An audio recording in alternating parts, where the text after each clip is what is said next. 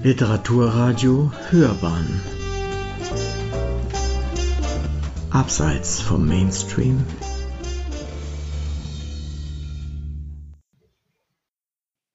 Hallo, mein Name ist Marie Gamilczek und ich lese jetzt aus meinem neuen Roman Aufruhr der Meerestiere. Zur gleichen Zeit wie Kolumbus machten sich von Europa Seefahrer auf, um eine Route nördlich des amerikanischen Kontinents nach Ostasien zu finden. Die einen fanden nie einen Weg zwischen den vielen Kleinstinseln und Eisschollen hindurch. Andere wurden in der Meeresenge vom seichten Wasser überrascht und fuhren auf Boden auf. Sie scheiterten alle am Eis. Auch wenn die meisten von ihnen nie zurückkamen, brachen immer wieder neue in die Arktis auf. Die Toten erzählten schließlich am lautesten. Mutig waren die, die im Eismeer starben. Dumm, feige wäre es gewesen, sich dem einbrechenden Winter oder einem Wetterumschwung zu beugen und vorzeitig umzukehren. Was waren Geschichten auch ohne Helden? Wer wollte sich schon eine Geschichte erzählen, in der jemand von einer Entdeckungsreise zurückkam und noch immer derselbe war? Die Temperaturen stiegen an. Jahrhunderte hatten die Seefahrer gerätselt, wie sie das Wasser überwinden könnten. Sie hatten neue Schiffe gebaut, neue Routen gesucht, neue Mannschaften in den Tod geschickt. Jetzt war das Eis einfach geschmolzen. Zum ersten Mal war die Nordwestpassage passierbar. Die umliegenden Staaten bemaßen das Wasser wie das Land. Bald stritten sie sich, wem es gehörte, wer seine Schiffe schicken durfte und wer dafür zu bezahlen hatte. Man erzählte sich noch immer die Heldengeschichten der Seefahrer, um nicht über andere Dinge zu reden. Man sprach über sie, als wäre alles ihr Verdienst. Reiseveranstalter boten Kreuzfahrten an, auf Spuren von. Die Schifffahrtsbetreiber redeten davon, wie sie den Inuit-Gemeinden jetzt den Anschluss an die Welt ermöglichen wollten, an die Geschäfte der Städte, an die Universitäten, Kultureinrichtungen, die Flughäfen. Die Inuit-Gemeinden hingegen klagten über die Touristenhorden, die in die Dörfer einfielen und über ausbleibende Jagdbeute, weil die Robben von den Ufern verschwunden waren. Sie sprachen nie über Besitz, aber sie sprachen in einer Sprache, die kaum jemand verstand. Das Wasser blieb still. Doch es wurde noch wärmer, immer wärmer. Bald trat es über die Ufer und überschwemmte die Städte erklärte gezogene Grenzen und Gesetze für nichtig, wählte die Reisepässe. Und die Quallen kamen. Meerwalnussschwärme, von Seefahrern in den Schiffstankern mitgebracht. Sie verwandelten das Wasser in eine gelatinöse Brühe, so dass es aus der Ferne bald so aussah, als ob das Meer kochte und Blasen warf. Schwere, zähe Eiterblasen. Obwohl sie fast nur aus Wasser bestanden, waren sie in der Masse nicht zu überwinden, wie das Eis. Kreuzfahrtschiffe mussten umkehren, die ersten Frachter sanken. Aber niemand wollte sich den Quallen geschlagen geben, diesen Wesen ohne Geschlecht, ohne Herz und Hirn, gerade mal Tier.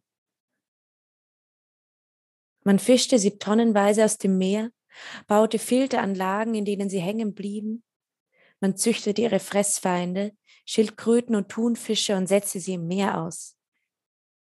Aber die Qualen blieben. Sie pflanzten sich in den immer wärmeren Ozeanen weiter fort, fraßen ihre Kinder, wenn sie nichts zu fressen fanden, oder sie wurden gefressen.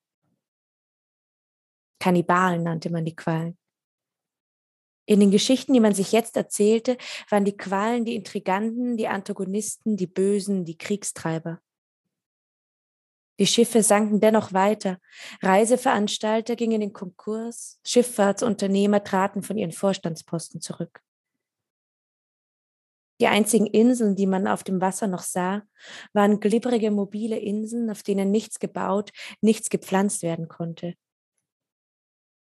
Die an einem Tag plötzlich zerfielen und sich am nächsten schon an einer anderen Stelle wieder zu einem neuen, leuchtenden Kontinent zusammenbauten.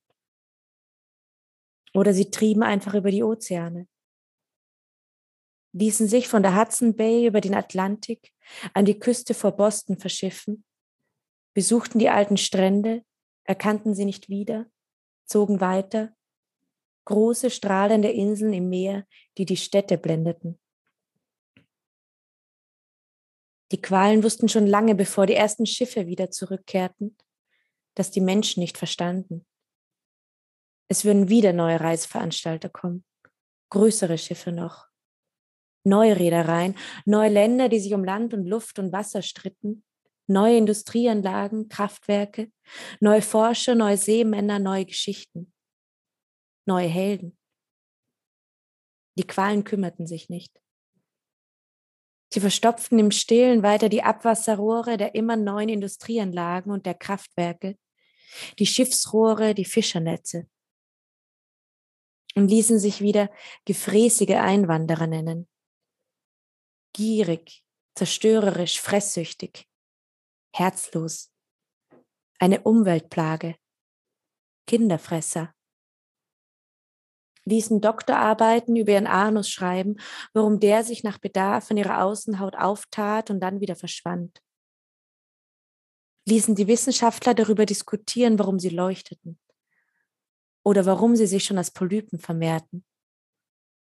Ob sie jetzt die Dorschlarven fraßen oder den Dorschen das Plankton wegfraßen.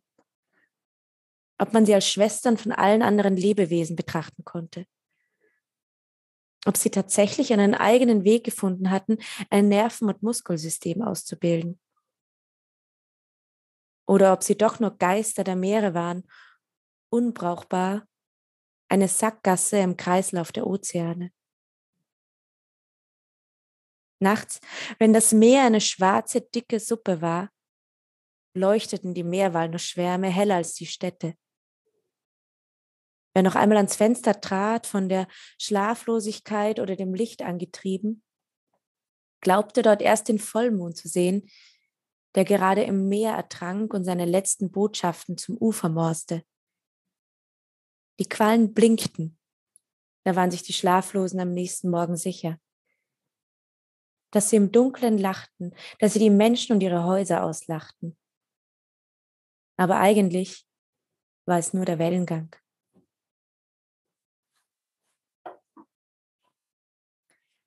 Und jetzt springe ich noch einmal zum ersten Kapitel.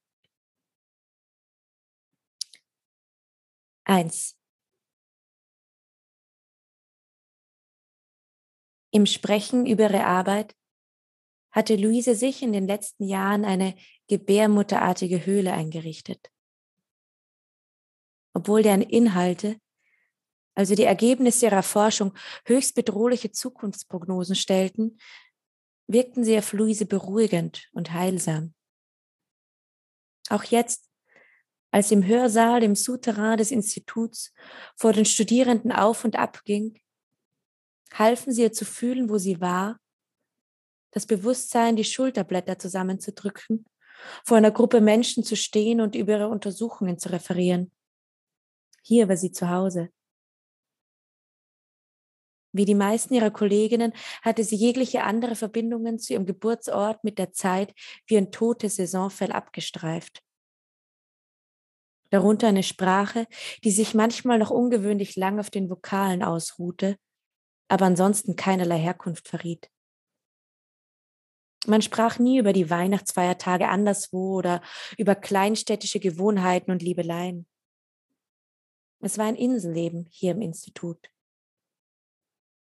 Man sah sich keiner Stadt und keinem Landstrich verpflichtet, nur der Arbeit und dem, was man genau in diesem Augenblick darzustellen versuchte. Luise wollte jemand sein, an den man sich erinnerte. Luise war eine Insel, Ihre Arbeit war eine Höhle auf dieser Insel. Luise war eine Insel, eine Höhle auf der Insel, auf der Welt war die Welt. Hell und schmal klackten ihre Absätze über den glatten Hörsaalboden. Wie wenn man einer dünnen, zart gemusterten Porzellantasse den Henkel abbrach. Etwas löste sich, barst bei jedem Schritt und vergrößerte sich als Klang im Raum. Der Hörsaal abgedunkelt, Nur das Licht des Projektors. Nur das Weiß in den Augen der Erstsemester, das ihre Gesichter ausstrahlte, als würden sie von innen leuchten. Noch nichts wussten sie von den kurzfristigen Arbeitsverträgen und den äugelnden Kollegen, von den Papers, deren Veröffentlichungen sich immer weiter in die Zukunft verschoben. Sie stellten keine Nachfragen, wenn Luises Argumentation schwammig wurde. Sie gingen noch von einer Wahrheit der Wissenschaft aus, die unabhängig von Geldern und Geldmenschen war. Alles, was sie wussten, war, dass Luise damals eine der ersten gewesen ist. Luise sah in die Gesichter. Was sie zuletzt Kluges gedacht hatten, fragte sie sich. Was sie zuvor gegessen hatten, mit dem sie schliefen und ob sie dieses etwas hatten, das mit der Art zu tun hatte, wie sorgfältig man seinen Schreibblock in den Rucksack räumte und ob man sich manchmal abends nur für sich eine Kerze anzündete. Da die Studentin, die ihre Jacke während der Vorlesung nie auszog. Letzte Woche war ihr Haar noch dunkel und lang gewesen, jetzt war es blond und rahmte kürzer und fransig ihr Gesicht. Hatte sie Kummer?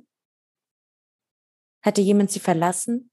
Wollte sie sich selbst verlassen oder hatte sie im blonden Haar vielleicht wirklich etwas gefunden, das ihr mehr entsprach? Dieser Hang der Menschen zur Metamorphose, Luise verstand ihn nicht. War es nicht so schon genug Mühe, als dieselbe Abend schlafen zu gehen, die morgens auch den Tag begonnen hatte? Die Beziehung zwischen Mensch und Tier funktioniert einzig über Angst, sagte Luise. Auch wenn Sie sich die Geschichte der Meerwalnuss anschauen, ist es zunächst einmal eine Geschichte der Angst, wie der Mensch sie erzählt, sagte sie und klackte vor den Studierenden auf und ab. Versuchte jetzt alles hinter sich zu lassen, das noch zu einem Außen gehörte, ein Wetter, ihren Vornamen, den bevorstehenden Termin mit dem Institutsleiter. Es stimmt schon, dass nicht das Artensterben, sondern jene Arten, die sich explosiv vermehren, die größte Gefahr für unsere Ozeane darstellen, sagte sie. Aber wenn wir die Ausbreitung der Meerwalnuss nur als Problem sehen, das es zu bekämpfen gilt, dann vergessen wir, dass es der Mensch selbst ist, der seit Beginn des internationalen Warenhandels die Meerwalnuss in den Ballastwassertanks seiner Schiffe in neue Gewässer bringt. Vor Ort hat die Meerwalnuss keine natürlichen Fressfeinde, noch dazu sind die Ozeane warm, leer gefischt und sauer, sagte sie, und die Meerwalnuss kann sich ausgezeichnet ausbreiten. Da eine Hand. Aber warum sie nicht die Bezeichnung invasive Arten verwendete, das verstehe er noch immer nicht ganz. Luise blieb stehen. Er war ja in den vorherigen Vorlesungseinheiten schon aufgefallen, dieser Kopf im Dunkeln, hatte da ihren Vortrag fast zum Stolpern gebracht, ein Gesicht, in dem sich nichts erinnern ließ. Etwas so farbloses und gewöhnliches, etwas so der Norm entsprechendes hatte sie zuvor noch nie gesehen. Gute Frage, sagte sie. Was denken Sie denn? Er zuckte mit den Schultern. Man könnte sagen, die Augen, dachte Luise sich. Die Augen hätten sich auf besondere Weise in ihre Höhlen zurückgezogen oder die Symmetrie der Wangenknochen und der Augenbrauen wäre beachtlich oder dass die Partie um sein Kinn besonders weich gelungen war. Aber als sie ihn jetzt ansah, wusste sie, dass selbst diese Dinge nichts Abweichendes hatten. Sie würde nach der Vorlesung hundertfach oder kein einziges Mal an sich vorübergehen sehen. Luise drehte sich um, ging zurück zum Rednerpult. Dann denken Sie nach. Luise legte ihre Hände auf die Plastikoberfläche neben der Computertastatur. Es war ihr sofort unangenehm. Dieses Gefühl, die Worte doch nur geliehen zu haben, als wären es gar nicht ihre. Und erst in dem Moment, in dem sie sie aussprach, der Schreck, dass es doch sie war, die hier im Hörsaal stand und zu den Studierenden sprach. Dass die also nicht anders konnten, als die Worte auch diesem Körper vor ihnen zuzuordnen. Luise stand zwischen Leinwand und Projektor, sie spürte die Farben auf ihrem Gesicht. Niemand hob die Hand oder versuchte es mit einem Wort oder dem Wort Anfang zumindest. Was für ein schlimmer Ort die Schule war, dachte sie sich. Es kamen wirklich die meisten mit verkümmerten Gehirnen an der Uni an. Sie klickte mit der kleinen Fernbedienung in ihrer Hand weiter. Dann drehte sie sich um, schaute mit den Studierenden auf die Leinwand hinter sich. Aus einer fernen Wirklichkeitsblase schlug ein gläserner, leuchtender Körper auf schwarzem Hintergrund durch die Mauer. Etwas in Luise wurde kühler. Da eine schwebende Laterne mit weiten, zarten Flügeln. Eine durchsichtige Plastiktüte verloren auf See. Eine feingliedrige Lichterkette in einer klaren Nacht vom Wind angetippt. Oder ein bewegtes Röntgenbild. Eine birnenähnliche Form mit milchiger Oberfläche, darauf dünne Fadenzeichnungen. An den Außenseiten und in der Mitte dickere rippenähnliche Linien. Sie leuchteten hell. Sie pulsierten auch, sie blinkten, funkten, vermeldeten, schlugen Alarm.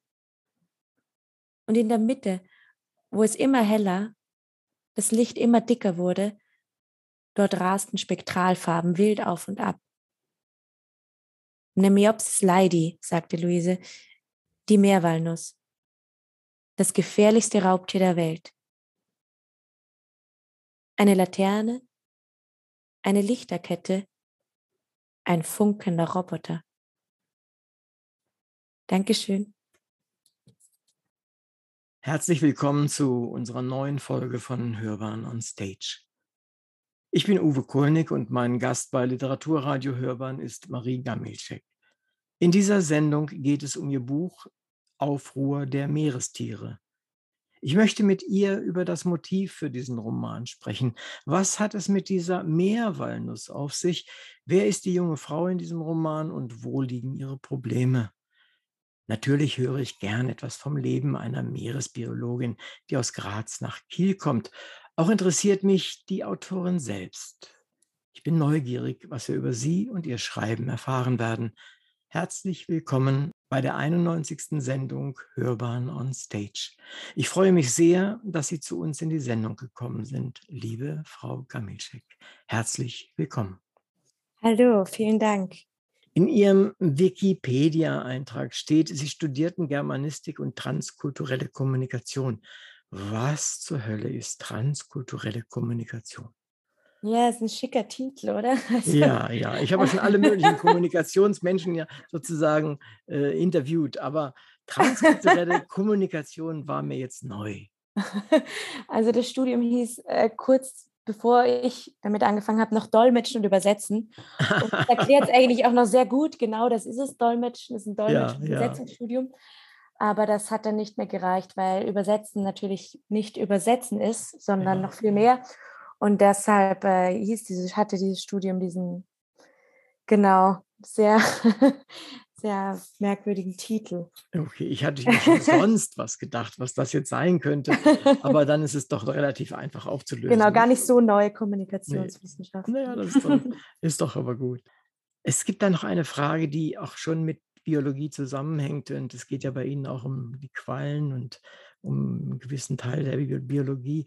Und zwar, was würden Sie sagen, wie lange sollen die Menschen die Mona Lisa aufbewahren?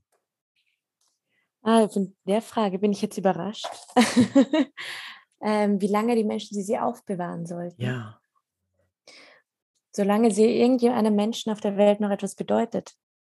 Und wenn es nur ähm, wenn, wenn sie am Ende in irgendeinem, in irgendeinem Vorort von Duisburg hängt, dann hat sie dort auf jeden Fall ihre Berechtigung, wenn sie noch irgendjemanden erfreut, mhm. denke ich. Okay. Äh, ich verstehe, was Sie, was Sie meinen. Und Sie, Sie sehen auch den Zusammenhang, weil wir sagen ja immer, wir müssen die, die Elefanten zum Beispiel bewahren, ja. damit unsere Kinder die noch sehen können. Ja, da steigen wir schon direkt ein in die Geschichte des Zoos, die ja auch für den Roman eben eine wichtige Rolle ja, spielt, ja, ähm, wo ja auch die Frage ist, was, welche Rolle spielt das Aufbewahren und für wen tun wir das? Und ist es nicht, sagt es den Kindern von übermorgen eigentlich nicht vielleicht viel mehr, wenn sie die Elefanten im Fernsehen sieht und die Elefanten dürfen weiter in ihren Städten sein und nicht im Zoo? Was denken Sie denn? Ich denke äh, eigentlich gar nicht darüber nach, weil äh, ich halte ohnehin den, diesen Ewigkeitsgedanken, den wir immer so mit uns rumschleppen. Ja, also wir, wir machen immer alles, äh, bewahren alles für, für eigentlich scheinbar immer. Aber mhm. was ist denn dieses immer? Also für mich ist das da in dem Falle tatsächlich als na, Naturwissenschaftler ist das mehr als relativ. Aber in den Köpfen der Menschen ist das immer tatsächlich irgendwie immer. Nur wenn man nachfragt, dann merken sie, dass das immer nicht immer ist. Mhm. sondern dass das irgendwann aufhört. Und ich finde es wichtig, äh, weil Sie auch den Schluss, äh, Rückschluss gezogen haben auf äh, die Biologie beziehungsweise auch Tiere, wir können nichts immer aufbewahren, für immer aufbewahren. Und vor allen Dingen sollten wir uns dort klar darüber sein, dass wenn wir jeden Nationalpark und jeden sonst wie Schutz für die Pandas oder wen auch immer letztendlich argumentieren, für die Natur das zu tun, aber eigentlich tun wir es für uns. Und ja. da, ist, da ist ja nichts dabei, wenn man das sagt. Ja, also bitteschön, warum soll man es nicht für uns machen? Aber wir sollten so ehrlich sein und nicht immer so tun, als ob wir das sozusagen für diese imaginäre, nicht existierende Größe Natur tun. Ja, ja. Das ist das, was mich dabei immer eigentlich ein bisschen. Genau, weil die, dieses Bewahren führt ja, also so dieses Bewahren dieser Art und Weise führt dann ja dazu, dass das auch, ähm, dass es starre Räume wären und dadurch auch tote Räume, die eben tatsächlich nur mehr eigentlich Erinnerungsräume sind, aber keine lebendigen Räume des Werdens, die auch für die Tiere dann oder genau für die Natur dann eine wichtige Rolle spielen. Und ich glaube, das ist dann der Unterschied zwischen Schützen und Bewahren. Ja, sicher. Und wir, wir, wir müssen einfach nur, die, die sagen, die Leute, ist doch egal, wie die Motivationslage ist, Hauptsache wir bewahren die Tiere. Ich hm. weiß nicht, ob das so ist. Also ich ja. ja nicht. Wir müssen da, in, auch in der Argumentation, in der Überzeugung, müssten wir etwas ehrlicher werden. Ich bin froh, dass Sie, dass Sie den Zusammenhang gesehen haben. Da bin ich sehr glücklich drüber. Ähm, dann vielleicht kommen wir schon mal, werden wir mal nass. Äh, welche Meerestiere sind Ihnen eigentlich die liebsten und wenn ja, warum?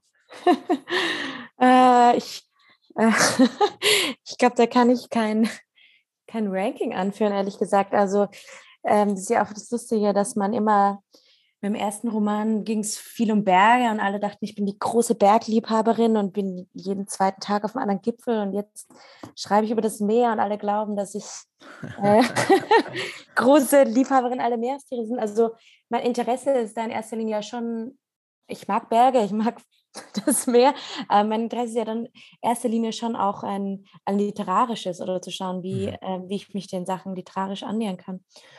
Und aus der jetzigen Warte in meinem Roman, es ist vier Monate draußen, es ist bis jetzt mein Lieblingstier natürlich noch immer die Qualle, weil es ein sehr, sehr faszinierendes Tier ist, dem noch immer viel zu wenig Beachtung geschenkt wird. Und deshalb, ähm, genau, würde ich da auf jeden mhm. Fall weiter bei den Quallen bleiben. Ah, ist doch in Ordnung. nein, nein, ich wollte Ihnen nur eine Gelegenheit geben, also, äh, sich äh, von den Quallen zu lösen. Also, Und ich habe sie nicht genommen. ja, naja, macht ja nichts. Äh, sie haben aber, aber durchaus äh, interessante Aspekte reingebracht, nämlich, äh, dass es der literarische Bereich ist. Und Sie, sie haben es selbst erwähnt, es ist jetzt einige Monate draußen. Wie läuft der Roman? Wie läuft es? Wie läuft das Buch? Wie sind die Verkaufs-, nicht Zahlen, aber äh, Erlebnisse? Es, wenn, für mich ist immer so, wenn so ein Roman rein, rauskommt, also es ist natürlich dann erstmal schwer, sein eigenes Gefühl dazu mit ja. dem Gefühl der Welt gleichzustellen. Es kann nur scheitern, wenn der erste Größenwahn äh, touchiert wird. Aber ich hatte, ich habe das Gefühl, es ist so ein bisschen langsam angelaufen. Also, mhm. aber dafür hoffe ich, dass es so ein bisschen konsistenter ist. Also es wird mich, genau, ich merke das jetzt auch noch, jetzt eben vier Monate später noch einiges passiert. Es stand ja auf besten Listen und so weiter. Also ich habe das mhm. Gefühl, der kommt so langsam an, aber dann kommt er an und das freut mich natürlich. Hatte genau das Glück, auch viel zu lesen in den letzten Monaten. Also ich war viel in, in Les auf Lesungen, Literaturfestivals, ähm, in Österreich und in Deutschland. Und ja, gerade nach zwei Jahren Corona ist es natürlich besonders schön, wieder äh, Lesenden zu begegnen und auch sowieso immer wieder ein, dieses Buch, das so lange in einem selbst gärt, ähm, nach draußen zu bringen und zu schauen, was andere Leute damit anfangen können oder welche Fragen sie dazu haben oder was sie selbst darin sehen. Das denke ich auf jeden Fall. Vor allen Dingen diese, diese äh, völlige Einschränkung der Lesungen. Da Ja, habe ich viele Menschen hier auch gehabt in dem Gespräch, die sehr darunter gelitten haben. ja, das ging gar nicht so sehr um äh, meistens um das Geldverdienen, was man bei einer solchen Lesung ja auch ein bisschen verdient, aber äh, sondern es ging um dieses auf, auf seinen Stoffen sitzen einfach. ja, Und äh, die Dinge, und Sie haben es ja auch gesagt, man hat eine gewisse, ja fast Hybris, wenn so ein Buch fertig ist. Äh, sonst äh, hat man es so nebenbei geschrieben. Das sind ja die wenigsten letztendlich. Äh, ja. ja, und, und wenn man das nicht loswerden kann, dann, ach, ich weiß, das kann ich gut nachvollziehen. Also, hm. Andererseits habe ich gelernt, vielleicht ist bei Ihnen jetzt im, für die Zukunft oder ja, vielleicht hat Ihnen das auch schon geholfen, dass durch diese Isolierung, äh, diese wenigen Ablenkungen, die man hatte, äh, das Schreiben schneller und, und effektiver gewesen ist. Hatten Sie das auch? Es gab unterschiedliche Phasen. Also am Anfang, als das alles angefangen hat, auf jeden Fall. Und ich habe gemerkt, also auch wie toll es ist zu schreiben, aber auch zu lesen, dass man eben diesen Ort hat, in dem man sich nicht nur zurückzieht, also so metaphorisch gesehen nicht zurückziehen kann, aber der einem eben auch die Türen öffnet, der dann irgendwie, es klingt pathetisch, aber es stimmt ja doch, Be- Begegnungen erlaubt und Reisen Mhm, mhm. lässt, obwohl man eben noch immer in, in seinem Lockdown sitzt und äh, eigentlich nicht raus kann und seit Wochen niemanden gesehen hat. Ähm, also das habe ich als großes auch Geschenk empfunden, dass, dass, äh, dass das möglich ist und dass wir das machen können.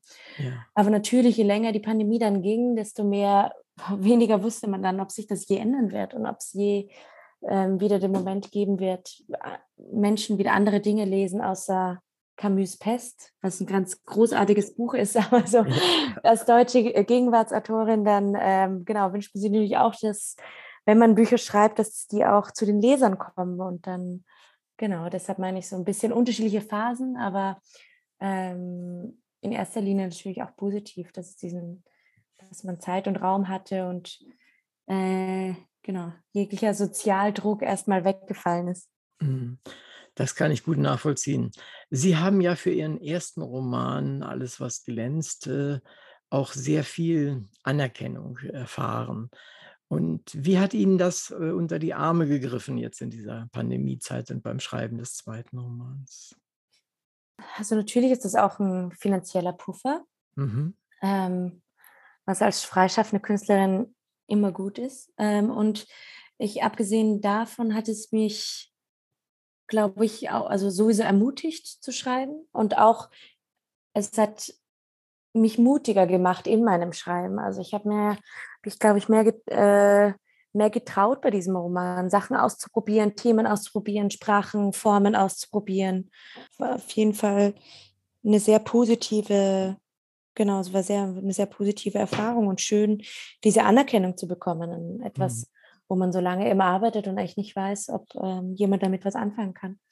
Und das war gerade beim Debütroman natürlich genau großartig. Ja, ne, also ich ich ich habe mir schon fast gedacht, dass es genauso ist, weil, es ist ja schon ein Schritt, äh, in die in die selbstständige Darstellung, äh, dessen, was man so im Kopf hat oder erst noch entwickeln will ja auch, äh, Mhm. so sich da auf dieses Gebiet oder auf den Weg zu machen. Und da ist so ein Preis recht gut. Ich habe in letzter Zeit, ich weiß gar nicht, wie sich das zufällig gehäuft hat, relativ viele Leute, die entweder beim Bachmann-Preis gewonnen haben oder einen der anderen Preise gewonnen haben oder Mhm. irgendwie beteiligt waren und so. Ähm, wie sie wie ist denn da Ihre Erfahrung gewesen? Was was Sie haben, glaube ich, 'n 'n 'n Kurs ist das, ne, 'n Literaturkurs innerhalb des Rahmens des Bachmann-Preises gemacht. Hat was hat Ihnen das gebracht? Ähm, genau, also das ist ja quasi für, also für, wie kann man das nennen, also ein Literaturkurs, der im Vorfeld des Bachmann-Preises Mhm. stattfindet. Ähm, man hat drei Treffen mit TutorInnen, um über eigene Texte zu sprechen, hat dann eine Abschlusslesung, wo äh, der, die Abschlusslesung findet am Tag vor, der, vor dem ersten Tag des Bachmann-Lesens statt. Und da kommen dann schon Agenturen und Verlage und so weiter und sind da. Also man bekommt eine gewisse Aufmerksamkeit. Ah, schön. Aber das Schöne war auch dann tatsächlich beim, äh, beim Wettbewerb dabei zu sein und eben nicht nur Zuschauerin, sondern ist so ein bisschen Teil des Betriebs und darf da so dabei sein und hat auch eine gewisse Rolle drin, aber ist halt nicht dem Stress des Wettbewerbs ausgesetzt. Und das war eigentlich eine ganz schöne Erfahrung, genau, abseits davon, dass so die ersten Schritte im Literaturbetrieb natürlich immer sehr aufregend sind und man weiß nicht, was man damit anfangen soll und was man davon halten soll. Aber für mich war es dann eigentlich eine sehr schöne Erfahrung, einfach dort zu sein und das so mitzunehmen und genau, da so ein bisschen einzutauchen. Ja, toll. Und wie sind Sie dazu gekommen? Hat Sie jemand vorgeschlagen oder kann man sich da bewerben? Oder Nee, da bewirbt man sich, genau. Man bewirbt sich mit einem Ah, Textausschnitt und dann, genau, bekommt ach, man das eine wusste, das wusste ich gar nicht. Denn also die, die diversen Preise vom Bachmann-Preis, Unterpreise, die, die kenne ich natürlich schon, aber das kannte ich noch nicht. Das ist interessant. Ja, gut, wunderbar. Dann, wenn ich mal wieder jemanden habe, äh, der, bei dem ich das unterbringen kann, dann sage ich durchaus mal, dass diese Möglichkeit besteht. Mhm. Wissen ist ja an der Stelle extrem wichtig, dass Ja, ja, zu das stimmt. irgendwas kommt. Und dann vielleicht noch, äh, um Ihre Person an der Stelle auch noch mal einzuführen, ein bisschen stärker. Es ist ja offensichtlich so, dass zu dem ersten Buch, also alles, was glänzt, da auch eine Dramafassung äh, existiert. Und da sollte das tatsächlich aufgeführt werden. Und das ist aber an Corona gescheitert. Ist das richtig? Äh, ja, also nicht gescheitert, sondern sehr oft verschoben. Also es gab jetzt schon drei Premieren, die immer genau Oh im harten. Lockdown angesetzt waren. Aber die nächste Premiere ist jetzt ähm, Ende, äh, genau, Ende, Ende Oktober, nee, Mitte Oktober, 14. Aha. Oktober. Und ich hoffe sehr, dass es nicht genau in den nächsten Lockdown hinein. Ach na, ich wünsche Ihnen, dass es nicht passiert, also dass es auf jeden Fall stattfindet. Wo wird das sein? Wer, wer führt das auf? Das ist in Wien im Kosmos Theater, in einem kleinen Theater. Ah, aber in Genau. Wien. Das ist doch Genau, und mit einer ganz tollen freien Theatergruppe, Marke Marke Produktion heißt die. Aha. Die sind eben auf mich zugekommen und äh, wollten das Stück auf die Bühne bringen.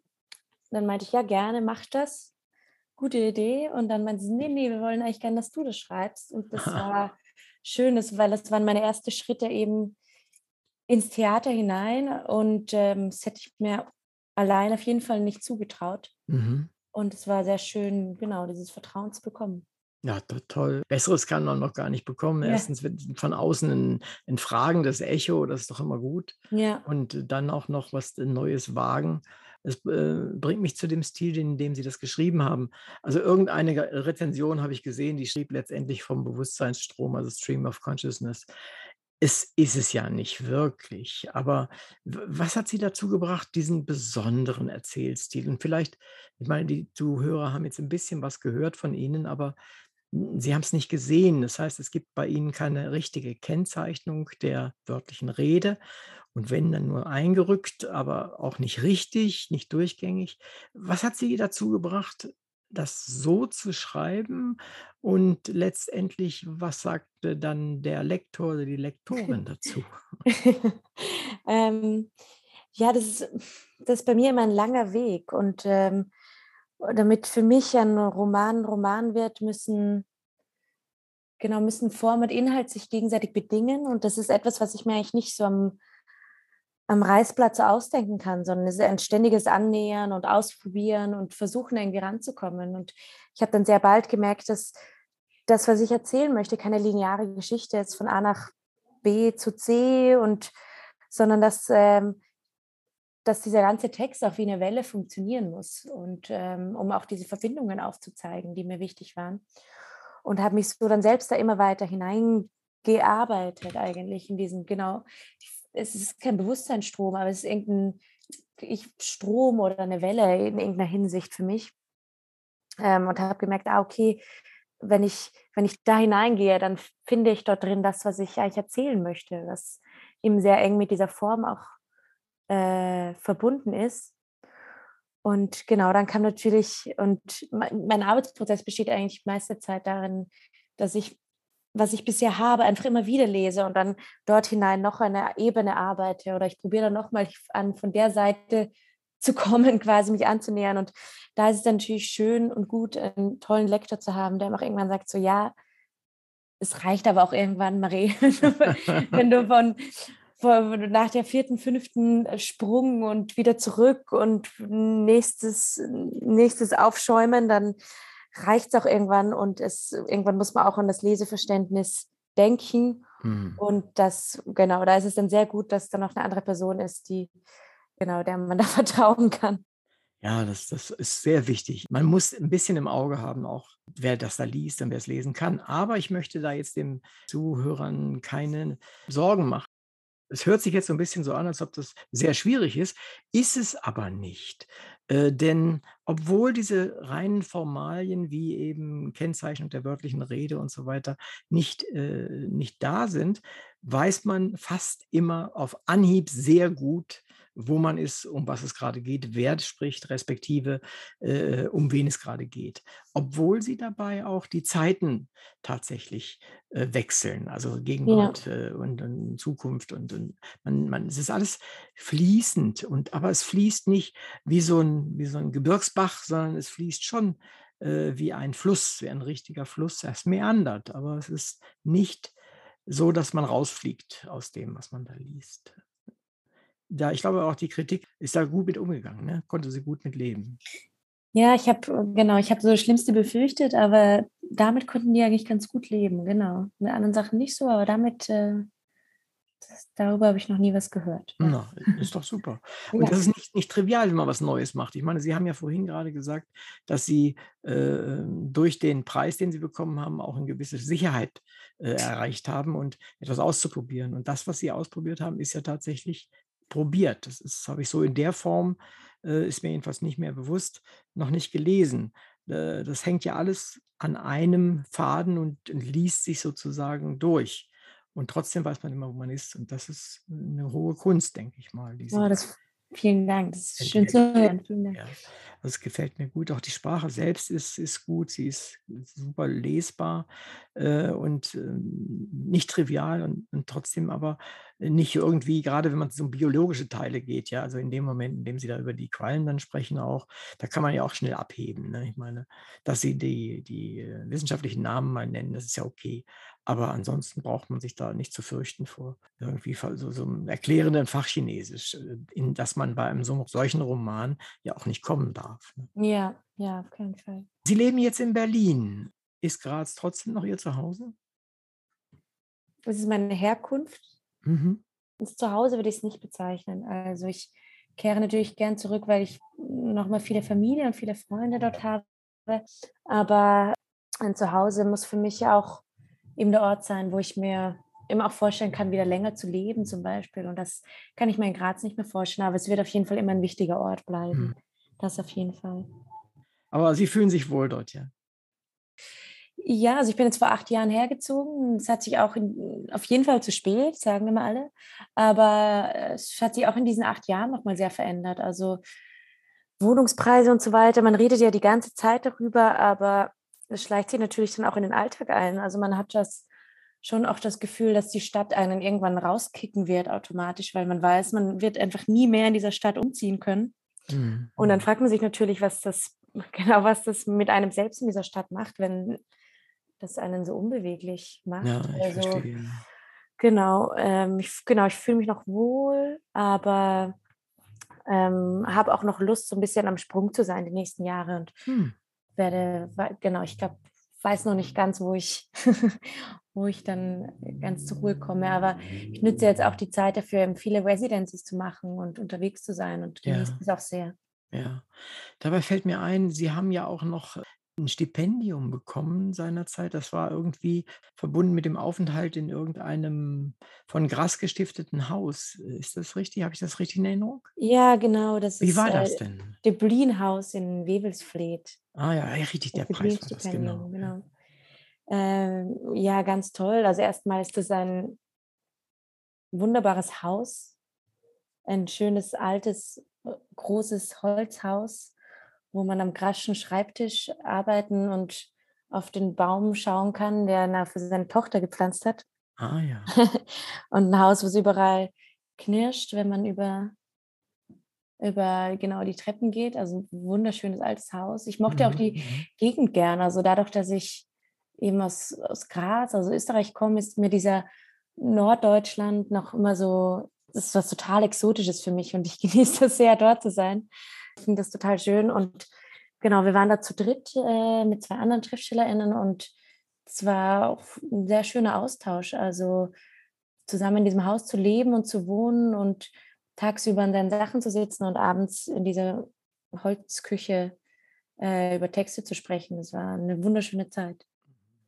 Also ich glaube, dass sofort, als ich das las, habe ich gedacht, oh ja, das ist schön. Aber jetzt springen wir mal unbedingt mitten in die Rippenquallen. Bitte schön. Oh ja. ich wollte Sie bitten, unseren ZuhörerInnen äh, zu erzählen, was hat es jetzt eigentlich wirklich real mit der Meereswalnuss zu tun? Ja, die Meerwalnuss ist eine Rippenqualle. Ähm, sieht aus wie eine Qualle, aber ist zoologisch betrachtet auf jeden Fall keine und ist ein invasives Tier. Das heißt, sie, so wie es jetzt auch in dem Textausschnitt eben vorkam, kurz, stammt eigentlich von äh, der Atlantikküste Amerikas und wurde eben in den 80ern erstmals ähm, in Ballastwassertanks in, verschifft ähm, in, ins Schwarze Meer und ist eben ein Hermaphrodit, das heißt, sie kann gleich, sie kann Eier legen und diese auch befruchten und bis zu 10.000 am Tag.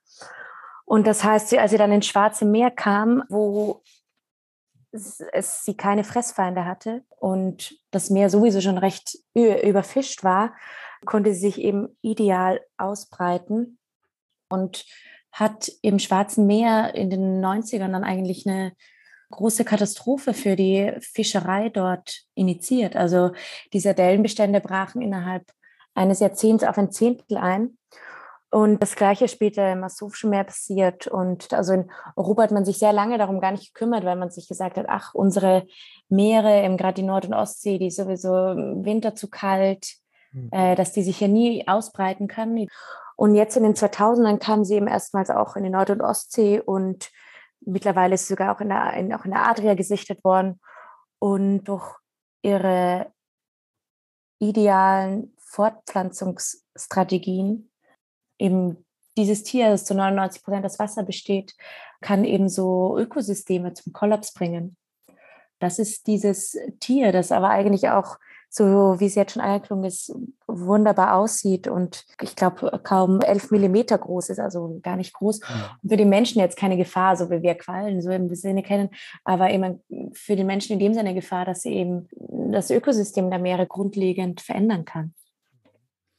Jetzt stellt sich natürlich für die ZuhörerInnen die Frage, ist das jetzt ein Buch über, über Ökoprobleme in Meeren oder ist das irgendwas anderes? ähm, es ist vielleicht ein heimliches Ökobuch. Äh, was, was würden Sie darauf sagen? ein Heim, das, das gefällt mir sehr gut als literarische Kategorie, ein heimliches Ökobuch. Finde ich gut, aber so ich, für mich ging es immer darum, also Ausgangspunkt war eigentlich Luise, die Hauptfigur, eine junge Frau im Wissenschaftsbetrieb und ihr Verhältnis zu ihrem Vater und die Gesetze, in denen sie lebt und in denen sie aufgewachsen ist. Und ich habe gemerkt, dass ich, wenn ich heutzutage über das Verhältnis zwischen zwei Menschen nachdenke, dass ich nicht drum herum komme, auch über das Verhältnis zwischen Mensch und Natur nachzudenken. Weil ich glaube, und das meine ich nicht als Metapher, sondern ich glaube, dass das sehr viel miteinander zu tun hat und dass wir das heutzutage gar nicht sehen, wie sehr diese Klimakrise auch auf unsere persönlichen Beziehungen heute schon Einfluss nimmt. Ich glaube, dass gerade Literatur da eben uns das aufzeigen kann oder dass wir dem dann in Literatur nachspüren können. Und was mich daran zusätzlich noch besonders interessiert hat, eben ist eben diese Rollenzuschreibung, um die es auch eben viel in diesem Vater-Tochter-Verhältnis geht und die wir auch ständig in unserem Umgang mit der Natur machen. Und das zeigt sich für mich in der, bei der Meerwalnuss eben ganz besonders, wie wir ähm, über die Meerwalnuss nachdenken, wie wir sie schreiben und wie wir damit auch unsere eigene Rolle in diesem Geschehen eigentlich immer wieder so ganz galant aus dem Kontext schreiben. Und das hat mich darin sehr interessiert und das ist ein großes Thema im Buch auf jeden Fall. Luise kommt eben nach Graz, um für den Zoo dort zu arbeiten, um für den Tierpark zu arbeiten und trifft dort auf die eigentlich nur auf die väterlichen Räume, auf die Wohnung ihres Vaters. Der Vater ist abweisend und erinnert sich aber an das Verhältnis zu ihrem Vater. Ähm, und man trifft auf ein Verhältnis, in dem, genau, von was auch die Kritik gesagt hat, und das ist auch zu Recht, in dem eigentlich nicht viel passiert ist oder es sind keine großen Katastrophen vorangestellt, sondern vielmehr ein stetiges Festschreiben in Rollen, in denen sowohl Vater als auch Tochter starr und bewegungslos und dadurch auch irgendwie tot werden in, ihr, in ihrer Beziehung. Äh, man sieht vom Vater, wie er nicht das Frauwerden der Tochter nicht sehen und akzeptieren kann. Und genauso sieht, schafft die Tochter es nicht, das Altwerden des Vaters zu akzeptieren.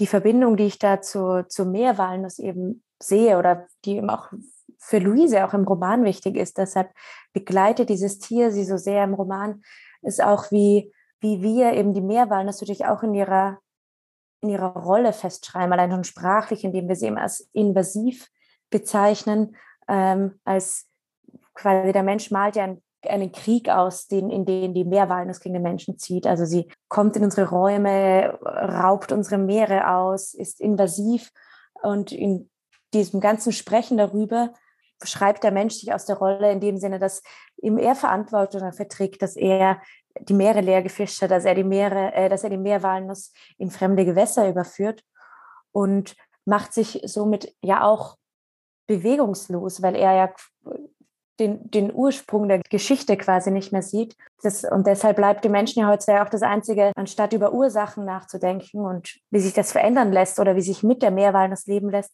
denkt er deshalb einzig darüber nach, wie er sie aus den Meeren eliminieren kann. Und das meinte ich so ein bisschen mit der, genau, mit der Rollenzuschreibung. Mhm. Okay, habe ich jetzt verstanden. Äh, ich teile Ihre Auffassung nicht, aber ich habe es verstanden. Das ist, kann, man, kann man so sehen. Sie, Sie zitieren ja in Häkchen Mhm. sozusagen, mhm. dass diese, diese Vokabeln so benutzt werden. Also mhm.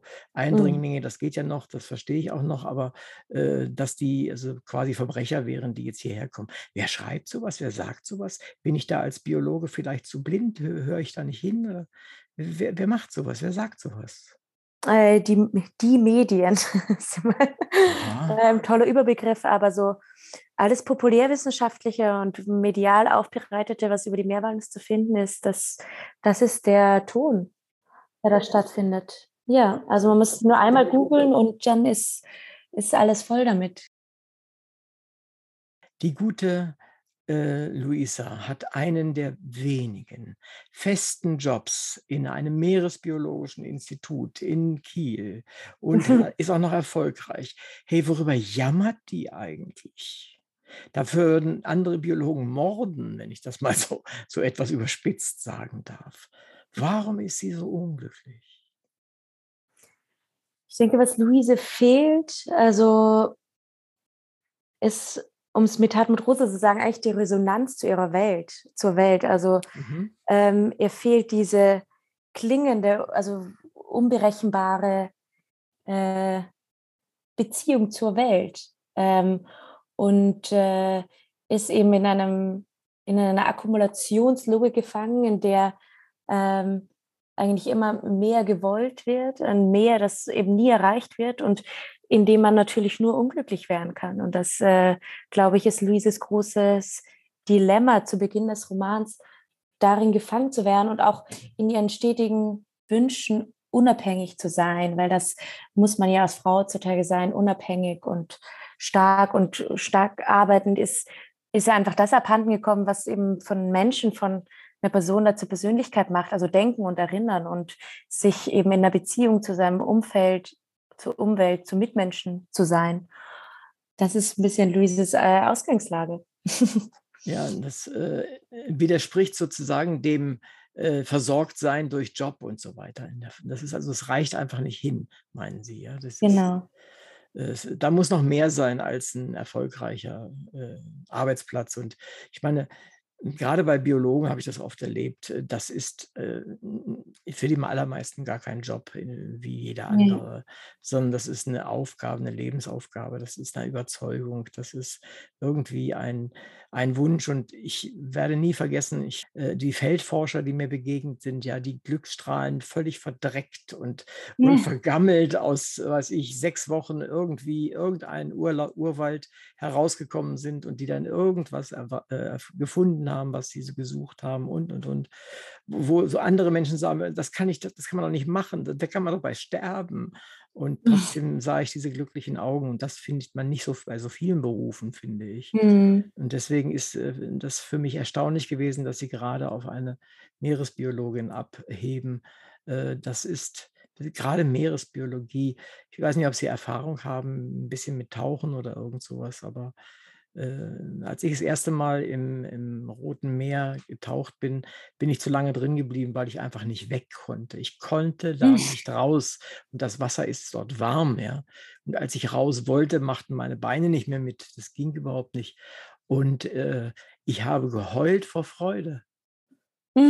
Ja, und äh, das ist etwas, ähm, ich kenne viele Meeresbiologen, die genauso sind und ähm, die ihr Leben geben für eine Heilbegegnung, aber nicht eine, wo man die füttert oder sowas, ja, nicht so, mm. so ein Schrott, sondern irgendwie die Tierbegegnung als solche. Und deswegen bin ich tatsächlich überrascht, dass Sie ausgerechnet eine Meeresbiologin ge gewählt haben für das Ganze.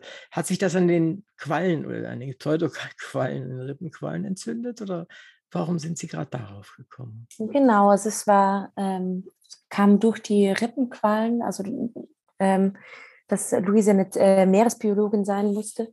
Und ich hatte schon auch Interesse, auch mal eine Geschichte vom und mit dem Meer zu erzählen. Also der Planet ist zu zwei Drittel vom, mit Wasser bedeckt und ähm, wir erzählen eigentlich äh, natürlich nur von unserer Position vom Land aus. Und ich wollte auch genau das ein bisschen ausweiten für mich. Mhm. Ja, die Sätze habe ich mit Interesse gelesen, tatsächlich.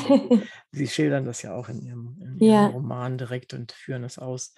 Nee, also ich, äh, ich verstehe das. Von der Warte her verstehe ich es sofort. Und äh, ansonsten ist es auch gut dargestellt. Ich habe mich dann an der Stelle gefragt, das kommt ja auch hier und da heraus, äh, gerade mit dieser Schokoladenszene fand ich das ganz interessant, ihre Essstörung, die, die da auch noch eine Rolle spielt. Sie haben auf der einen Seite gesagt, dass die äh, Vater-Tochter-Beziehung ja nicht so schlimm war eigentlich. Sie war halt nur entfremdet, wenn man das so will aber trotzdem. Ja, das würde ich so gar nicht sagen. Also ich, mir war es nur wichtig, eine Beziehung zu zeigen, die und in dieser keine große Katastrophe voranzustellen, um nicht zu sagen, um nicht dennoch zu, aber zu zeigen, dass es auch manchmal viele kleine Auslöser sein können oder eben Rollenzuschreibungen, die die, die Person nicht beweglich äh, mehr machen in sich selbst und in der Beziehung und dass das trotzdem Auslöser sein kann dafür für großes Unglück. Und das, äh, genau das wollte ich zeigen. Also nicht, das, nicht, dass man diese einfache in Häkchen-Erklärung hat, all ist halt traumatisiert. Genau, genau, das war mir wichtig. Also ich habe auch gemerkt, dass die Literaturkritik damit nicht so gut klarkommt, aber eigentlich war mir auch genau das wichtig, eben zu zeigen, ja, okay, es ist nie was richtig Schlimmes passiert, aber genau, Zeit ihres Lebens eigentlich diese, diese Entfremdung und diese äh, Zuschreibungen natürlich machen, das was mit ihr ist Person und Persönlichkeit und das schafft sie ja auch sehr lange selbst nicht anzuerkennen und das passiert dann ja auch im Laufe des Romans. Ihr Vater war Biologielehrer und sie ist ja nun Biologin geworden. Also haben, hat er doch irgendwelche Grundlagen mitgelegt, obwohl sie sich nicht so, ja, ähm, so einig waren oder wie man es nennen will, sie miteinander nicht viel anfangen konnten? Ja, auf jeden Fall. Ich denke, auf beiden Seiten gab es ein teilweise sehr unbeholfenes und sprachloses Annäherungsversuche auf beiden Seiten, ähm, irgendwie einen gemeinsamen Raum zu schaffen. Und das macht es natürlich auch schwer, sich von diesem Vater ähm, komplett zu trennen für Luise, weil sie eben so diese, weil sie natürlich doch, also abgesehen von diesem vater-töchterlichen Bünde, auf sehr vielen Ebenen verbunden sind. Nun leidet sie auch noch unter sowas ähnliches, ich glaube, Sie spezifizieren es nicht so ganz, Neurodermitis ähnlichem was natürlich äh, für Menschen sehr belastend sein kann und je nachdem, wo es auftritt, äh, für, für Frauen insbesondere in unserer Gesellschaft ein noch größeres Problem ja. ist als für Männer. Jetzt haben wir ja doch einiges an, an Problemen, die sie hat. äh, haben Sie dem einen oder dem anderen nicht, nicht vertraut in seiner Wirksamkeit oder warum haben Sie das auch noch mit eingebracht? Das hätten Sie ja nicht machen müssen. Also für mich war das Luise von Anfang an mhm. in, ihrem, in ihrem Perfektionismus nach außen hin und nach innen hin diese vielen Dinge, die sie umtreiben. Und es war mir eben auch wichtig, hier im Luise ist eine Frau Anfang 30, also 32 ist sie im Roman, eine Frau im Anfang 30 zu zeigen, eine erfolgreiche Frau Anfang 30, aber die trotzdem noch immer mit diesen Problemen zu tun hat. Also gerade Frauen und ihre Körper, das äh, eben auch diese Magersucht, die Luise ja auch hat, mhm. ist ja ein Thema, was wir irgendwie manchmal noch immer so als, als Mädchenproblem irgendwie so abschieben. Und ich, mir war mir wichtig, hier eine intelligente Frau zu zeigen, die im Leben steht, aber trotzdem dadurch, dass sie sich als Frau in dieser Gesellschaft verhalten hat, eben noch immer diese Probleme mit sich rumträgt, aber diese auch nie veräußert. Und deshalb war es mir eigentlich wichtig, genau das mit hineinzunehmen auch. Wenn man das, diese ganzen Probleme so sieht und äh, sie beschreiben sie teilweise sehr gut, wie ich finde, sehr gut, sehr, sehr gut sogar, dann stellt sich die Frage, gibt es denn eigentlich Hoffnung für Luise? Und wenn ja, worauf? Äh, ja, für mich ist das Ende eigentlich tatsächlich sehr hoffnungsvoll. Also ich möchte das jetzt nichts vorausgreifen, nee, natürlich. Ich habe mich auch zurückgehalten. ja, aber die, die Qualle begleitet sie ja. Und ich glaube, die große Hoffnung liegt auch für Luise im Schwarm, wenn sie sich dem Schwarm öffnet und dem Schwarm vertraut, was auch immer das für sie ist. Da gibt es die für Luise auf jeden Fall. Mhm, gut, okay. Sie sagen, äh, Sie benutzen ja die Vokabel. Was meinen Sie denn in dem Moment äh, mit, mit Schwarm? Geht sie unter in der Masse im Sinne von, sie macht halt einfach angepasst das weiter? Oder wie, wie machen Sie, wie denken Sie das? Ich denke den Schwarm vor allem als, nicht im biologischen Sinne, sondern für Luise als, als Gesellschaft der Gemeinschaft, der Empathie wieder wichtig ist. Also der Versuch, äh, was Luise am Anfang nicht gelingt, aber zu, wohin sie sich auch wendet gegen Ende, ist eben auch wieder weich zu werden für, für andere Menschen, für ihre Bedürfnisse und das sozusagen auch von anderen erwarten zu können. Sozusagen die Wegbewegung von diesem ständigen Selbstkreisel, in dem sie sich befindet, in dem sie sich auch seit Jahren einfach nicht bewegt hat. Also sowohl merkt man in ihrem, in ihrem Unglücklichsein, in ihrem Job, sowohl als auch in ihrer Beziehung zu ihrem Körper, also in diesem ständigen Selbstbeschau, in der sie ja nur scheitern kann, ein Öffnen zu anderen hin. Und genau, das ist, das bedeutet für mich der Schwarm eigentlich, wenn ich an Luise denke. Es ist natürlich eine schöne Idee, dass wir empathisch sind äh, und dass wir, wenn wir das nicht sind, das werden. Insofern verstehe ich jetzt, was, was, Sie, was Sie meinen, was Sie damit ausdrücken wollen. Und es ist natürlich so, die Bilder, die, die sie da verwenden, nämlich Schwarm und die, wie soll ich sagen, die, die Rippenquallen haben ja nun keinen eigenen Willen. Der Schwarm ist ja praktisch, äh, ist ja blind im, im Sinne vom Verständnis. Wir haben ja kein gemeinsames Verständnis. Ja. Davon gehen wir jetzt zumindest aus. Also das sei denn, wir gehen in den metaphysischen Bereich oder in den esoterischen Bereich, aber das ist ja nicht das, was Sie in Ihrem Buch ausdrücken wollen, denke ich mal.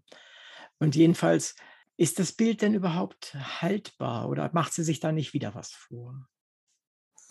Also für mich, ähm, das Schwarmbild, das Luise da hat, ist ja auch, ähm, sie bewegt sich da ein bisschen weg von der konkreten Übersetzung. Also für mich ist da die Meerwalnuss eher so der Beginn und das Ende und der Kreis, eben in dem sie sich befindet und hilft ihr eben zu diesen Gedankenanstößen. Aber ähm, ist natürlich keine reine Übersetzung. Also äh, Luise soll natürlich auch nicht ja, ihre Kinder fressen oder gefressen werden von ihrem Umfeld natürlich. Aber es ist so ein bisschen der Anstoß davon, auch ihr eigenes Umfeld und ihr Sein in der Welt anders zu denken. Vielleicht kommen wir nochmal zum Grazer Zoo, in dem ich übrigens noch nicht war. Also insofern. Den gibt es doch gar nicht. Den gibt es doch gar nicht. Ah, deswegen war ich da noch nicht. naja, hätte sein können. Und ähm, Sie haben diese Szenen, die damit zusammenhängen, wie ich fand, sehr gut geschildert und man kann sie sehr gut lesen und versteht wohl auch vieles von dem, was Sie damit sagen wollen. Aber was verbindet Sie selbst mit Zoos, mit Tierparks? Und ähm, in Wien spätestens gibt es einen, den ich kenne. Also insofern waren Sie vielleicht auch schon mal dort. Und was verbindet Sie mit ihm persönlich? Und erzählen Sie doch vielleicht ein bisschen was über die Szenen, die mit dem Zoo zu tun haben. Natürlich, ich glaube, wie bei jedem Menschen sind es erstmal so Kindheitserinnerungen, die so aufpoppen, durch den Zoo zu spazieren und Tieren zum ersten Mal zu begegnen, zu sehen. Und ich glaube, für mich war da der, aber nicht die Begegnung mit dem Tier sehr prägend, sondern vielmehr die Aufregung eines Zoos, dieses eines an, angedeuteten bunten Zoos, wo man vielen Tieren und vielen Menschen begegnet. Es eigentlich ein, fühlt sich an wie ein großer Spielplatz in meiner Erinnerung, nur dass man dort nicht spielen darf mhm. mit den Tieren auf jeden Fall. Mit den Tieren nicht, nein. genau, und ähm, für, Lu für Luise auch eben so, ich, sie fängt dann an, für diesen Zoo zu arbeiten, also so für ein Forschungsprojekt gemeinsam für den zu arbeiten und stößt da eben auch so bald an ihre Grenzen und auch an die Grenzen des des Zoos, der da, wie er dort gelebt wird und wie dort auch über ihre Forschung nachgedacht wird. Also diese anfängliche Unbegrenztheit des Kindes stößt dann eigentlich sehr bald auf, auf die quasi auf die Gitter des, des Zoos. Also das ist äh, nicht unbedingt nur ein, ein Ort toller, ausgestellter Tiere für Sie, sondern auch äh, ein problembehaftetes Gebiet, das man wahrscheinlich auch äh, verbessern könnte. Dass man, ja, dass man verbessern könnte und das vor allem eine unglaubliche, es geschafft hat, sich eine unglaubliche Entstehungsgeschichte oder so, nicht Entstehungs, äh, Existenzbegründung aufzubauen, in dem allem dem, was er sich behauptet, also als, als Bildungsinstitut, als äh, Forschungsinstitut und so weiter. Und da stößt sie vor allem auch bald ihre Grenze und merkt, dass das für sie eigentlich der eher so ein Narrativ ist, der da so vorangetragen wird, aber der sich für sie nicht wirklich behauptet. Wobei das für die äh, europäischen, amerikanischen Zoos weniger gilt als für die außereuropäisch, außeramerikanischen Zoos. Ich kenne auch eine ganze Menge in Asien zum Beispiel Zoos. Ich gucke mir die eigentlich mhm. immer an, wo ich bin. Dort sind wir viel dichter an dem dran, was äh, der Zoo ursprünglich mal war, nämlich ja. ein Panoptikum, ja. ja. Und, und sonntagsnachmittags äh, äh, Beschäftigung. Und die Tiere dort sind natürlich zwar theoretisch vielfach auch in, in Forschungs- und äh, in Züchtungsbüchern und so weiter und so fort. Aber ja, aber genau, ich war auch einmal in, ja, auf Teneriffa, im, der ist recht bekannt in, also auf, dieser, auf den Kanarischen Inseln im, im Loro-Park, ja auch ein ganz bekannter Tierpark und fand es da im, das letzte Mal war ich da auch vor ein paar Jahren und fand es einfach interessant. Ich bin keine Zoologin, keine Biologin, wie da, wie Geschichte da auch umgeschrieben wird. Und das habe ich da zum ersten Mal als gefährlich empfunden, weil es mir da aufgefallen ist und weil ich dann natürlich als, als, als Besucherin nicht wusste, wo mir das noch, äh, an welchen Stellen da gerade noch Geschichte umgeschrieben worden ist, die ich, äh, und ich habe es einfach nicht gesehen. Also da geht es im konkreten Fall um diese Orcas, die dort ja auch sind. Ja. Sie sind in der Orca-Show und dann Orcas gehalten. Und ähm, eben, da werden einem dann Geschichten erzählt, dass eben diese von dieser umgeknickten äh, Flosse, warum das, äh, das, ja, ja. dass das ja ganz normal ist im Alter und dass ich habe jetzt die Zahl vergessen, aber dass Orcas so und so lang leben und hm, äh, na, na, na, und wie sehr sie die Orcas natürlich schützen und dann sucht man mal, schaut man sich entweder diese Dokumentation an, ich glaube Blackfish heißt sie, mhm. oder man liest einfach ein bisschen was über die Orcas und merkt, dass das äh, dass da sehr viele Biologen und Biologinnen was ganz anderes sagen und da ist mir das so zum ersten Mal begegnet, wie viele Tierparks da eigentlich, äh, ja. genau, und das ist ja auch so ein Tierpark, der sich da so sehr bewusst als Naturschützer und als Forschungsort sch schreibt, aber eigentlich ähm, da Seiten gibt, die was ganz anderes behaupten. Ja, und da haben Sie natürlich genauso recht. Äh, auch dieses ganze so und so Ocean World und sowas in, in, in Amerika gab es das ja, gibt es das ja auch. Und die gehen, die sind auf dem Rückweg. Also die, die verlieren das jetzt aber erst nachdem ja. tatsächlich auch die Orcas Menschen umgebracht haben, zum ja. Beispiel, weil sie die, ja, äh, einfach ausgedrückt, weil sie die Schnauze voll hatten. Äh, und ähm, ich habe ich hab solche Shows auch ein, zwei gesehen, ähm, um mir das mal auch anzusehen tatsächlich. Mhm. Und äh, also das ist äh, eine reine Show, da kann ich ins Kino gehen, ja. Also das ist, äh, das sind eben Dressierte, da sind es ein, einerseits Schauspieler, die etwas vorgeben zu sein und da sind es Tiere, bei denen man so tut, als ob sie das und das tun und machen und so weiter. Und der größte Gag ist dann, man sitzt in der Red Zone und dann wird man auch nass gespritzt. Ja, genau. So ungefähr. Bei dem Wetter kann man das ja auch machen. Na, jedenfalls, ich verstehe jetzt, was Sie meinen. Also äh, da gibt es natürlich eine große äh, Diskrepanz. Das sind Dinge, die sind, ich will nicht sagen am Rückweg, aber es gibt viele, viele Zoos, die genau das nicht tun, nicht wollen. Ja. Und, aber hey, wir sind äh, viele, viele Menschen.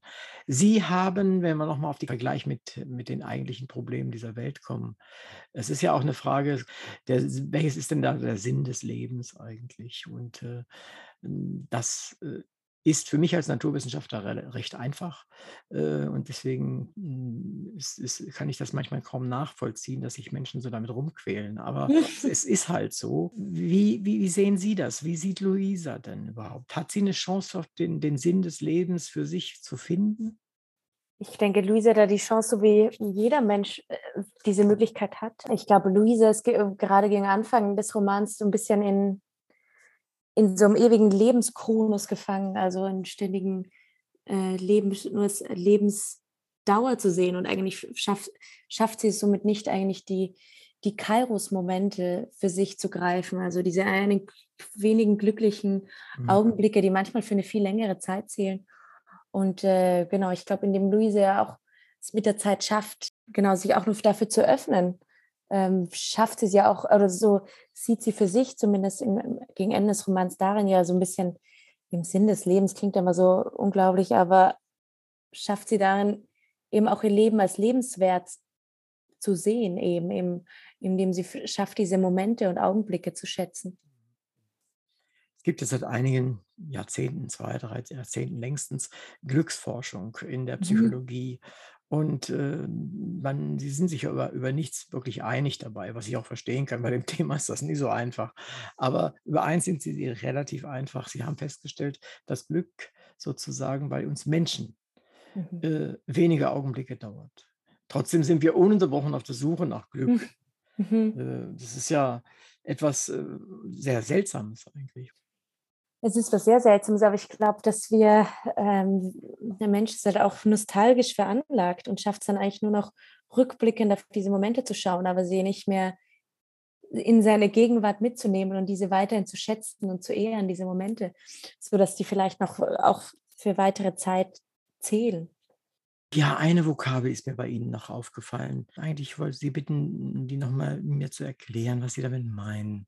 Sie schreiben an einer Stelle, wir halten die Meerwalnuss für ein primitives Tier, weil sie kein Herz und kein Hirn hat. Soweit okay. Dabei besitzt sie eine Körperintelligenz, die dem Menschen gänzlich abhanden gekommen ist. Das müssten Sie vielleicht mal unseren HörerInnen und mir erklären, was Sie damit meinen, die Körperintelligenz. Also das hat natürlich mit äh, Luises eigenem Körper zu tun, die sich ja stetig an ihrem eigenen, eigentlich sich stetig mit ihrem eigenen Körper beschäftigt und den, sich an ihm abarbeitet, aber trotzdem so unglaublich entfremdet davon ist. Und es ist eigentlich ein bisschen der, das Spiel mit dem, äh, genau, spielt so ein bisschen diesen Schwarmgedanken weiter. Was wäre, wenn, wenn wir nicht aus unserer anthropomorphen Situation heraus denken würden, was wir natürlich immer tun, mhm. aber was, welche andere Rolle Körper darin spielen könnten, ob Körper auch Orte sein könnten, Archive, in denen wir auch Wissen weitergeben über diesen Schwarm. Dafür bin ich wahrscheinlich irgendwie zu, zu geerdet oder zu, zu viel Biologe oder was auch immer. Ich lasse es gerne so stehen. Vielleicht kann der eine oder andere Hörer das tatsächlich besser einordnen, als ich das jetzt kann. Muss aber auch gar nicht sein, dass ich das machen kann. Äh, wir sollten uns so langsam den letzten Dingen nähern. Dann haben wir unsere Zeit nämlich auch schon ziemlich ausgefüllt. Hm, das frage ich seit vielleicht so 20 Sendungen immer mal wieder. Wenn Sie sich etwas wünschen könnten, das auf jeden Fall in Erfüllung geht, was wäre das? Ja, ich, ich, also ich würde mir wünschen, dass die Menschen lesen, dass mhm. alle Menschen lesen. dass alle und, Menschen lesen. Und in, im geschriebenen Wort, in Literatur oder in wissenschaftlichen Buch finden, etwas finden könnten und da, sich darüber in Verbindung setzen kann. Mhm ein schöner Wunsch. Also ich, ich, möchte, dass er in Erfüllung geht. Ja. Es, es, kann keinem geschaden. Wer, wer, Bücher liest, hat gar keine Hände frei, zu, um zu schießen, zum Beispiel. zum Beispiel. Ja, es gibt eine wunderschöne Geschichte von Siegfried Lenz, äh, Der Leseteufel. Äh, vielleicht äh, kommen Sie mal in die Verlegenheit, das ist eine kurze Geschichte zu lesen. In, in dem Buch So zärtlich war so Liken äh, eine der schönsten Geschichten über das Lesen, die ich je gelesen habe. Ach, schön. Mhm. Ganz, ganz schön. Siegfried Lenz, äh, Der Leseteufel, äh, in So zärtlich war Suleiken. Ich habe jetzt so doch relativ viele Fragen gestellt. Haben Sie eine Frage an mich? Habe ich eine Frage an Sie. Hm. Was ist denn Ihr Lieblingsmeerestier? Orcas eigentlich. Orcas. Ich liebe Orcas. Orcas. Ich bin mit denen mal ein Stück, ähm, zig Kilometer an der amerikanischen Westküste entlang äh, gefahren in so einem Ach, mit so einem mhm. speziellen Boot und äh, da habe ich einfach diese aufrecht stehende äh, Fluke gesehen, ja, und nicht eben diese Rückenflosse, die so rumhängt, sondern voller Kraft da durch die äh, Meere rauscht und sie zerschneidet und Sie haben uns angeguckt, weil wer wir wohl sind und äh, die kannten aber dann das Boot, weil das war von Leuten, von Wissenschaftlern, die sie auch kannten und es war einfach Mm. wunder, wunder, wunderschön mit den Tieren so richtig äh, Seite an Seite da in, dieser wilden See lang zu fahren. Das war toll. Ich mag Schön. Orcas sehr gerne. Liebe Hörerinnen und Hörer, danke, dass Sie wieder dabei waren. In der heutigen Sendung war Marie Gamilczek mein Gast. Es ging um den Roman Aufruhr der Meerestiere. Es ist ein ungewöhnliches Buch. Interessant ist der biologische Aspekt der invasiven Lebensform, in diesem Fall der Meerwalnuss, einer Rippenqualle. Aber auch die Protagonistin Luisa mit all ihren Problemen, Ansichten und vor allem mit sich selbst. Die Erzählform ist ungewöhnlich und manchmal etwas verwirrend, was aber letztendlich der Konzentration beim Lesen dienen kann. Der Roman ist lesenswert und man kann sich selbst und Menschen, die man kennt, am Text spiegeln und auch einordnen, wenn man das will. Dass die Klimakrise, in der die gute alte Erde und mit ihr wir selbst im Buch vorkommen, ist keine Überraschung, aber sinnvoll und notwendig. Nehmen Sie das Buch zur Hand, verschenken Sie es, aber nehmen Sie es auf jeden Fall wahr. Den Aufruhr der Meerestiere bekommen Sie so schnell nicht besser zu lesen. Ich bin Uwe Kulnig vom Literaturradio Hörbahn und sage vielen Dank, Marie Gamilczek, dass wir heute so viel über ihr zweites Buch, ihr Schreiben und ihren inneren Kompass erfahren durften. Daher sage ich auch im Namen unserer ZuhörerInnen, sowohl für das Buch, die Erkenntnis, dass Quallen besondere und für unser Leben unterschätzte Tiere sind, als auch für ihre Mitwirkung bei dieser Sendung herzlichen Dank. Ja, vielen Dank dafür das schöne Gespräch.